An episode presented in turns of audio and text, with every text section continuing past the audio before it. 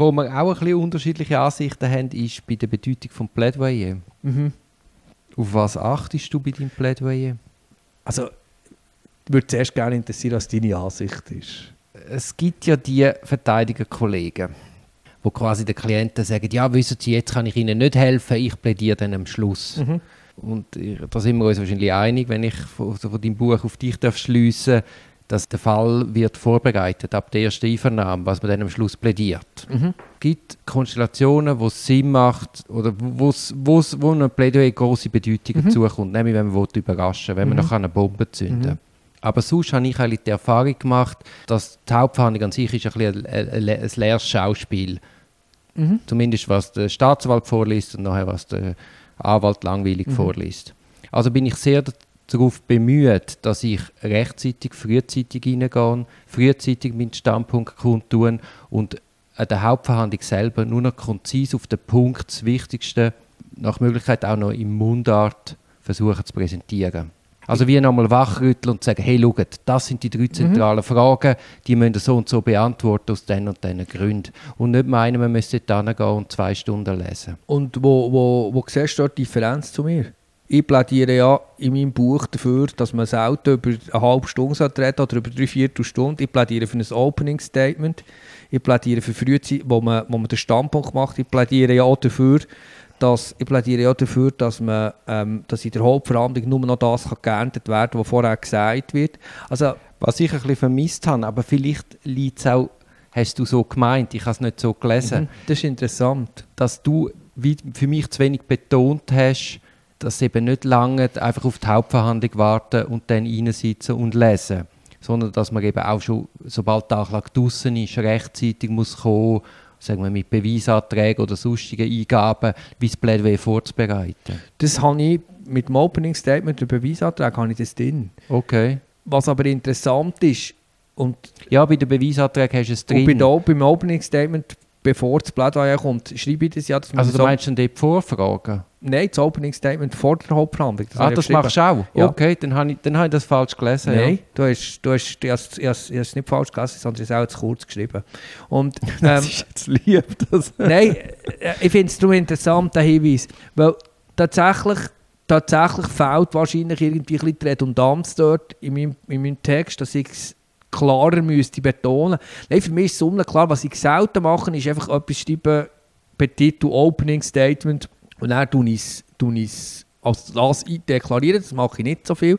Was ich sehr häufig mache, ist ein Opening Statement mit einem Verfahrensantrag und oder Beweisantrag kombinieren und oder auch schon Ho- im, im, im Untersuchungsstadium. Ähm, ich finde, äh, Ja, ja, nein, auf jeden Fall. Ja, musst, ja. musst du die Story vor, die Storyline muss, muss da sein. Ich finde das Opening Statement etwas total Wichtiges und ich habe das Gefühl, Überraschungen sind selten zielführend. Was ich mir aber einfach ein bisschen dagegen wehre, und ich finde, das ist ein bisschen eine Zürcher Krankheit, Ist gegen das Ablesen. ist es gegen das Ablesen und vor allem zu sagen, ja, das kommt sowieso nicht mehr drauf an. Und ich glaube, Was kommt sowieso nicht eh mehr das drauf an? Plädoyer, oder? Also, da Nein, das ist jetzt wieder Das ist so- tief. Ja. Das, ist das ist ein bisschen Zynismus. Und ich glaube, ich glaube, es ist tatsächlich nicht so, wir haben nicht eine sehr unmittelbare Kultur. Basel-Bern ist ja deutlich unmittelbarer. Aber ich glaube, gleich ein Plädoyer kann schon noch etwas bewirken. Nicht matchentscheidend, aber im Detail. Ja, sicher reisst es etwas. Aber es nützt, also mein Statement war eigentlich nur, gewesen, das Plädoyer allein reisst nichts raus. Nein, das, da, bin ich, da bin ich völlig bei dir. Und ich finde auch beim Plädoyer ist der Papierkorb der beste Freund vom Anwalt. Also ich finde, wie zu viele Plädoyer sind wahnsinnig geschwätzig und ich werde, je älter ich werde, je kürzer. ich auch, ganz klar. Also ich bin zum Teil auf 10 Minuten. Das Problem ist eben, also bevor du ja gekommen bist, habe ich ja mit einem Vorsitzenden telefoniert. Mhm. Und dann habe ich ihm so angekündigt, was meine Plädoyer-Dauer ist. Und ich weiß nicht, ob du es mitbekommen hast. Er hat dann gerade gesagt, was, nur so wenig? ich weiß nicht, was er denkt von mir.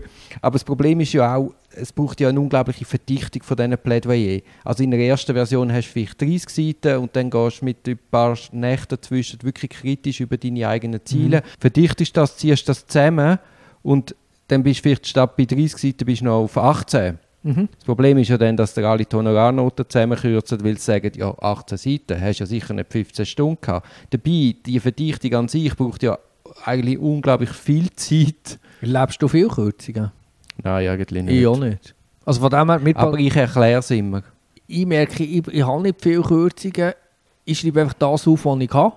Und was ich das Gefühl habe, vertretbar ist. Und was ich vielleicht nicht so mache, ist, wenn ich mir irgendwie eben beim Waschhenken Dinge drum Ja, nein, nicht als natürlich nicht auf. Ja, genau. Ja. Aber grundsätzlich habe ich eigentlich nicht viel Kürzungen. Also, her, also zumindest im Kanton Zürich nicht. Ich muss auch sagen, Also es sind ja immer die gleichen Spezialisten, die kürzen. Ja, ja.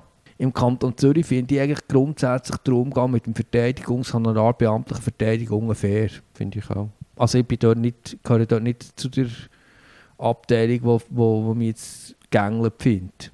Ich finde, dort kannst du mit 220 Stutz in die Stunde, wenn es, wenn es bezahlt wird, kannst du auf eine vernünftige Art betriebswirtschaftliches Anwaltsbüro betreiben. Also finde ich finde es nicht das Problem. Ja, vor allem, weil halt Strafverfälle auch unglaublich zeitintensiv Genau. sind. Was ist denn das Schwierigste an unserem Job? Ich glaube, das Schwierige, das Schwierigste an unserem Job ist das, dass du beim Fall, irgendwann beim Fall 932 oder 612 angelangt bist und dass du immer noch so einen Anfängerblick hast und dass du immer noch kannst aufrechterhalten kannst, dass es für, für den Klienten existenziell ist und für dich einfach deine Arbeit. Weißt du, was da hilft? Substitute haben. Das gibt einen unglaublich frischen Klar. Blick. Wir, wir bin erst seit 15 Jahren bei uns im Büro. Was zeichnet einen guten Strafverteidiger aus? Ich habe diese Frage auch am Elmar Habermeier gestellt. Was ein guter Strafverteidiger auszeichnet oder ein Ja. guter Gutachter? Nein, gut, ja, beides. Was zeichnet ein guter Strafverteidiger aus?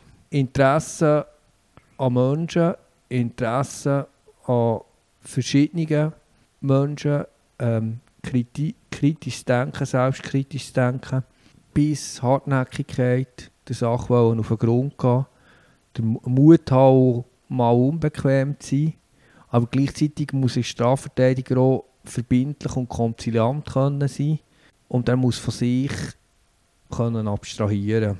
Der Elmar hat gesagt Empathie. Ja. Ja, das ist, das ist irgendwo der Kern.